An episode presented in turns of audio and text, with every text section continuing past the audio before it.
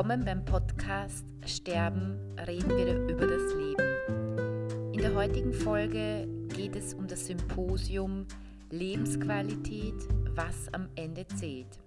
Herausforderungen an Medizin und Pflege. Dieses hat am 13. November 2020 von dem IMABE-Symposium, das ist das Institut für medizinische Anthropologie und Bioethik, stattgefunden die Lebensqualität des Patienten zu erhalten, zu verbessern und zu fördern, das schreiben sich die Gesundheitsberufe auf ihre Fahnen.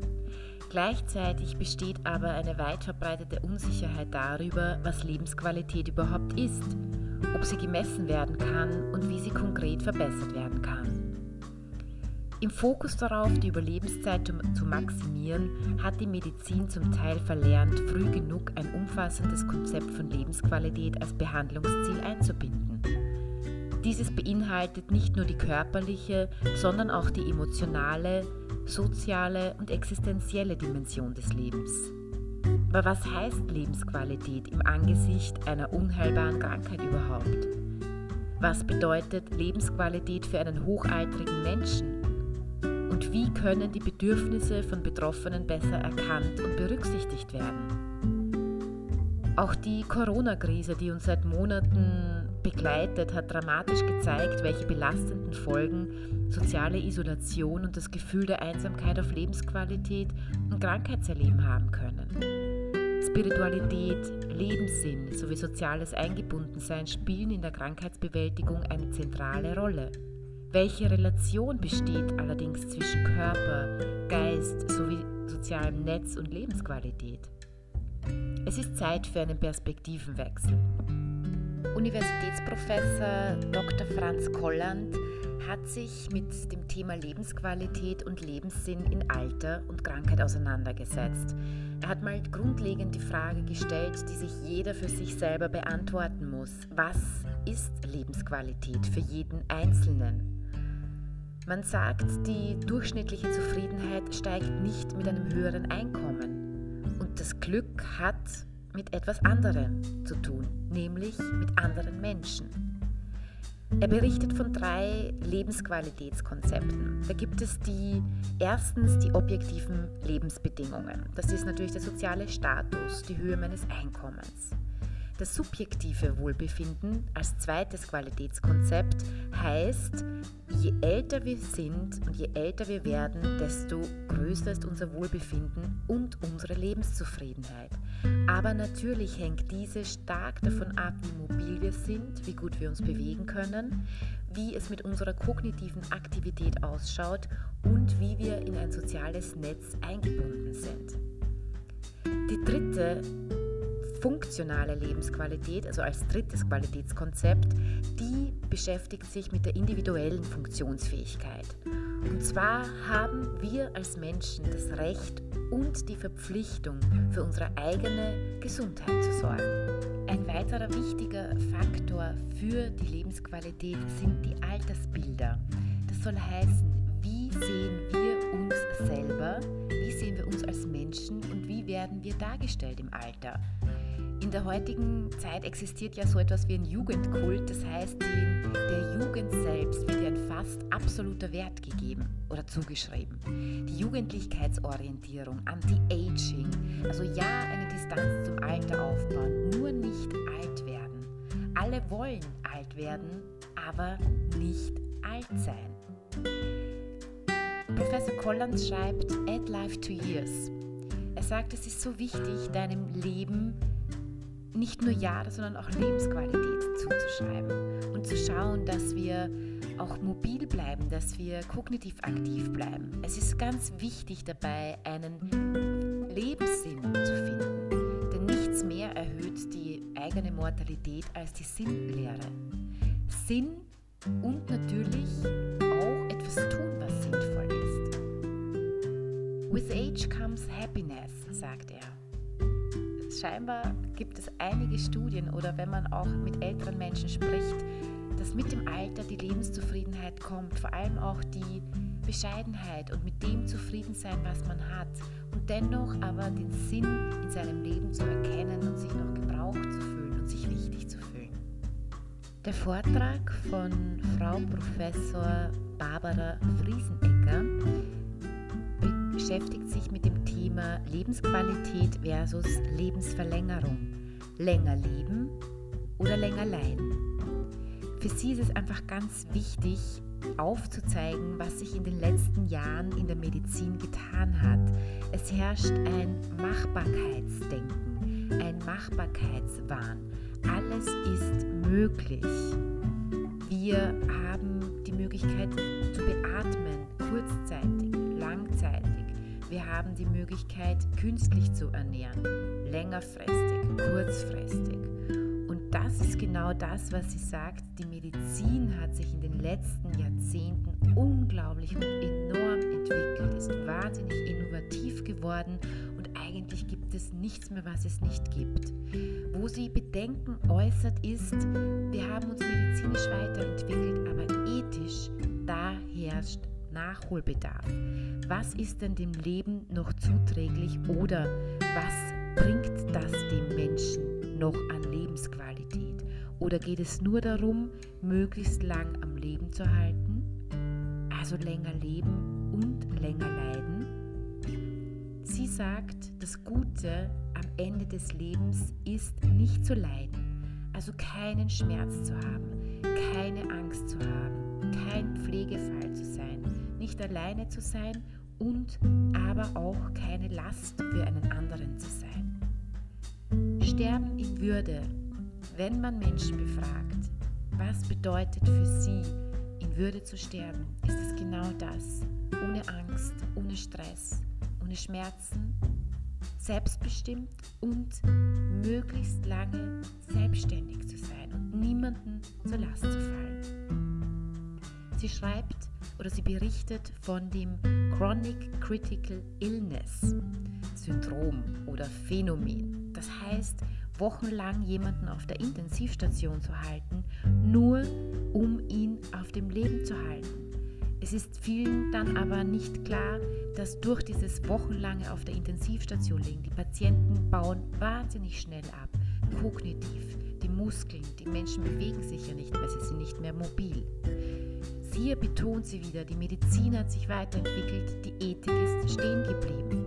Es ist so wichtig, das Therapieziel zu ändern. Es geht nicht mehr um jeden Preis zu therapieren. Das Konzept des Heilens, das ist es, was wir ändern müssen. Dafür gibt es die Palliativmedizin oder viele sagen auch Comfort Terminal Care, die Sterbebegleitung. Fokus sollte sein, was ist der Sinn und was ist der Nutzen für den Patienten. Es ist, so beschreibt sie, eine, natürlich eine große Herausforderung.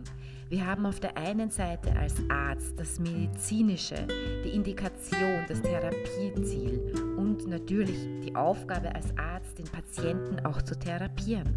Auf der anderen Seite ist aber der Patientenwille. Da geht es um Autonomie, da geht es auch um das Recht auf Unvernunft. Und dazwischen befindet sich die medizinische Behandlung. Es ist so wichtig zu unterscheiden, was für eine Therapie beginne ich, welche Therapie und wann stoppe ich. Wann ist noch Nutzen gegeben? Wie schaut es hier aus? Was ist hier ethisch noch geboten? In der Medizin verwenden sie zwei Scores, also, also zwei Parameter. Das eine ist der Activity of Daily Life, also wie gut bist du in deiner Aktivität im täglichen Leben. Und andererseits der Frailty Score, also wie gebrechlich bist du. Wie schaut es oder wie steht es um deine Gebrechlichkeit? Diese beiden Parameter sind auch natürlich wichtige Indikatoren, wie weit es dann noch möglich ist für den Menschen, weil er ja nicht Last sein möchte, weil er ja möglichst selbstbestimmt auch noch sein möchte, wie aktiv kann er in seinem täglichen Leben noch sein und wie steht es generell um seine Gebrechlichkeit oder auch um seine Morbidität oder Multimorbidität. Es geht nicht mehr ausschließlich darum, zu heilen, sondern gut zu begleiten und Sterben in Würde zuzulassen. Weg von wenn man Maschinen abdreht, tötet man. Hinzu, wenn man nichts mehr machen kann, ist noch viel zu tun. Frau Dr. Keller sprach zum Thema Krankheit gemeinsam tragen, Lebensqualität und die Rolle der Angehörigen. Der Fokus liegt bei Familie und dem Umgang mit einer terminalen Krankheit, denn alle sind betroffen. Die Familie, und dabei geht es nicht nur um die Kernfamilie, denn gerade in der heutigen Zeit gibt es Familie neu, fernab von gesellschaftlichen Normen. Also gemeint sind jede Bezugspersonen oder entfernte Verwandte ist Familie und gehört dazu. Die Familie wird als existenzielle Ressource für Patienten gesehen. Auch sehr schön Unit of Care. Es gibt unterschiedliche Typologien der Familie. Da gibt es die stützende, supportive Familie, auch die konfliktlösende Familie, die unter Anführungszeichen normale Familie, die mürrische Familie oder die feindselige Familie. Also da ist es auch schon mal sehr wichtig, mal zu schauen, wenn man mit Familien oder wenn man Familien begleitet, mal zu schauen, welche Grundstimmung herrscht denn in dieser Familie vor. Sie beschreibt wunderschön das Syndrom der leeren Hände, die Hilflosigkeit. Wir kennen sie alle. Wichtig ist aber dabei, die Krankheit als Vergrößerungsglas der Probleme zu sehen. Und welche Herausforderung gilt es zu bewältigen? Es geht natürlich um die Belastung und wie kann ich in dieser Belastung unterstützen? Was verändert sich? Was wiederum wieder zu einer Belastung führen kann, was wieder Unterstützung braucht. Also es ist dieser ständige Rat an Unterstützung und dieser Balanceakt zwischen Veränderungen, Belastung und wie gehe ich damit als Familie um. Die Bindung, die Zusammengehörigkeit ist natürlich in dieser Familie dann besonders wichtig. Die Rollen werden neu verteilt oder umverteilt und auch die Funktionen jedes Einzelnen ändern sich. Wie wird über die Krankheit und die Bedeutung dieser Krankheit äh, kommuniziert? Wie schaut es mit bei den alltäglichen Dingen aus, mit diesen instrumentellen Funktionen für Erkrankte, dem Transport, dem Informationsaustausch? Wer unterstützt von außen? Wer akzeptiert die Situation, wie sie ist? Wer kann da mobilisieren? Es geht auch wirklich darum, hier auch die schwachen oder schwächeren Familienmitglieder auch hier gut zu schützen. Was hilft nun Familien, die mit schweren Krankheiten konfrontiert sind? Erst einmal ist es wichtig, alle familiären Funktionen zu stützen. Ein wichtiger Punkt ist dabei die Kommunikation. Über schwere Themen zu reden, das. Hier sind vor allem Betreuer mit einer unter Anführungszeichen gestellten Übersetzerfunktion besonders hilfreich. Es ist wichtig auch den Gefühlen Zeit und Raum zu geben und dass Gefühle ausgedrückt werden kann. Unaussprechliches behutsam thematisieren. Das ist meistens eine große Herausforderung. Was braucht die Familie nun, um Abschied nehmen zu können? Gibt es unerledigte Dinge, ungesagte Worte, Hoffnungen, Ziele? Was möchte hier besprochen werden? Das Vertrauen ist wichtig in die familiären Potenziale. Es geht nicht darum, Lösungen für die Familie zu zaubern. Jede Familie trägt das in sich. Es ist meistens nur so, dass man diese Ressourcen wieder ein bisschen herauskitzeln muss oder wieder aktivieren darf. Es geht wichtig, was sind die Potenziale und was sind mögliche Herausforderungen oder Schwierigkeiten. Es ist wichtig, auch das Informationsbedürfnis von allen so gut es geht zu befriedigen, damit alle auch auf den gleichen Infostand kommen. Verständnis ist wichtig, das Erleben der Krankheit aus Sicht der einzelnen Mitglieder und hier Gemeinsamkeiten und Unterschiede feststellen. Es gibt hier unterschiedliche Fragen, unterschiedliche Zugänge, unterschiedliche Meinungen. Jeder verarbeitet das individuell. Es ist auch wichtig, die Kommunikation über schwierige Themen zu erleichtern, indem man oder auch eventuell Tabus anspricht, indem man richtig fragt, indem man gut zuhört, indem man annimmt und respektiert, was von dem anderen kommt. Es ist wichtig, die Fähigkeiten eines jeden anzuerkennen und sich auch um wechselseitige Unterstützung zu bemühen. Universitätsprofessor Dr. Dr. Matthias Beck hat einen unglaublich philosophischen und sehr zum Nachdenken anregenden Vortrag gehalten. Er ist Mediziner, Pharmazeut, Theologe und Philosoph. Er hat auch bereits einige Bücher geschrieben. Sein neuestes Buch heißt der ursprünglich Der Einzelne, wurde aber umgenannt in Gott finden, wie geht das? Professor Beck sagt, niemand hat uns gefragt, ob wir auf die Welt kommen möchten. Immerhin sind wir damit also schon fremdbestimmt auf die Welt gekommen, oder? Als physiologische Frühgeburt sozusagen, wie er es betitelt, sind wir allerdings auf unsere Eltern und Bezugspersonen angewiesen. Wir haben sonst keine Überlebenschance. Welchen Weg gehe ich jedoch? Welche Methode wende ich an in meinem Leben? Unsere fünf Sinne bestimmen mitweit unseren Sinn im Leben. Er sagt, es gibt zwei Selbstvergewisserungsversuche. Ich weiß, dass ich es bin, also bin ich. Ich denke, also bin ich. Ich bin mir zugemutet, wer ich bin. Also, ich bin einzigartig, ich bin ich. Was, wenn aber der Sinn des Berufes oder der Sinn der Familie wegbricht? Geht es hier mit weit darum, sich auf die Spiritualität zu fokussieren? Der Mensch besitzt einen Geist, er ist auf das Absolute ausgerichtet.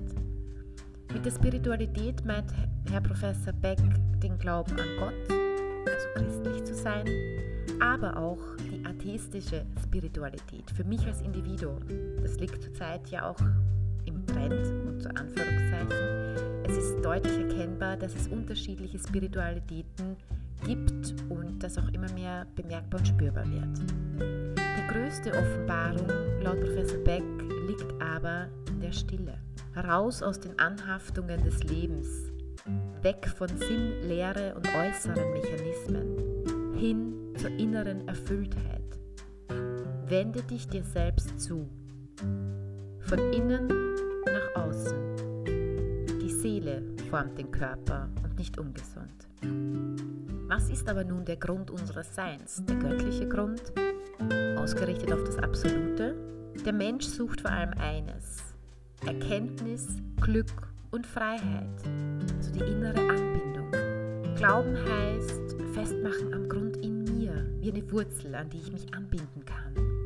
Welchen Seinsgrund, Sinn habe ich? Reflexion, Nachdenken. Es ist so wichtig, in mich zu gehen und das mich zu fragen, ins Geistige und ins Geistliche hineinzuwachsen. Das Innere in mir wahrnehmen. Acht geben auf das, was in mir vorgeht. In den Dialog gehen. Die einen beten, die anderen meditieren.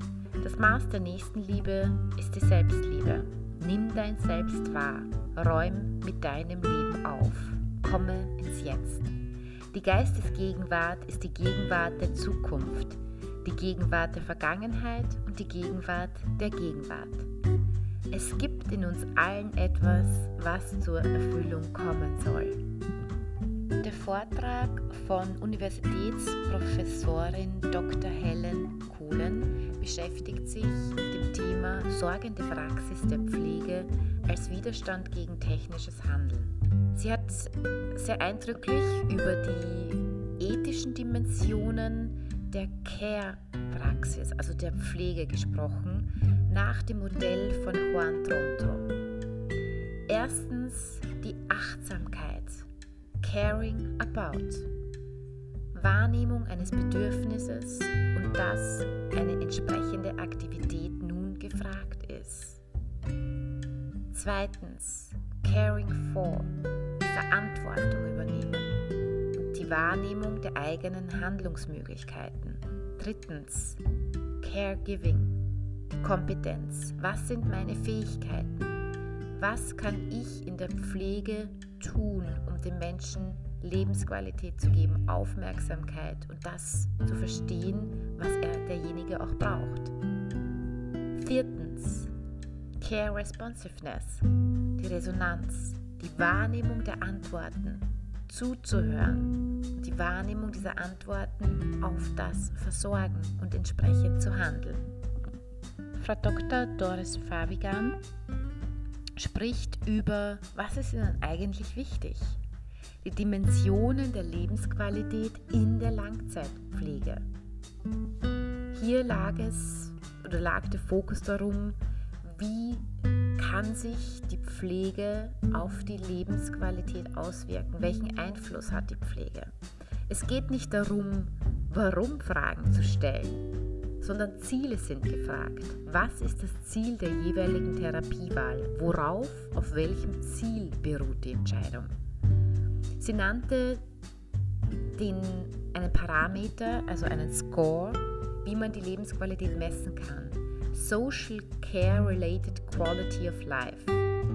Bei diesem Score sind Faktoren wie Würde, Selbstwertgefühl, Selbstbestimmung, Aktivität, Beschäftigung und Sozialleben berücksichtigt. Denn das ist den Befragten Langzeit zu Pflegenden am wichtigsten. Das heißt, deswegen sollten diese Faktoren unbedingt berücksichtigt werden. Genügt die Frage warm und sauber?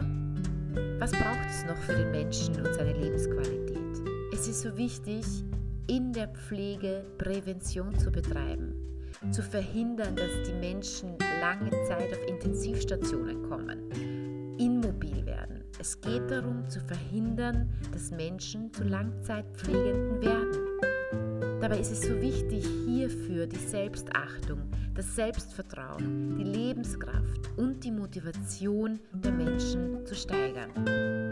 Mein persönliches Fazit und auch das Fazit, was hier von allen Vortragenden so als roter Faden durch das ganze Symposium gelaufen ist, war, lernen wir einander wieder zur Last zu fallen und uns zuzumuten.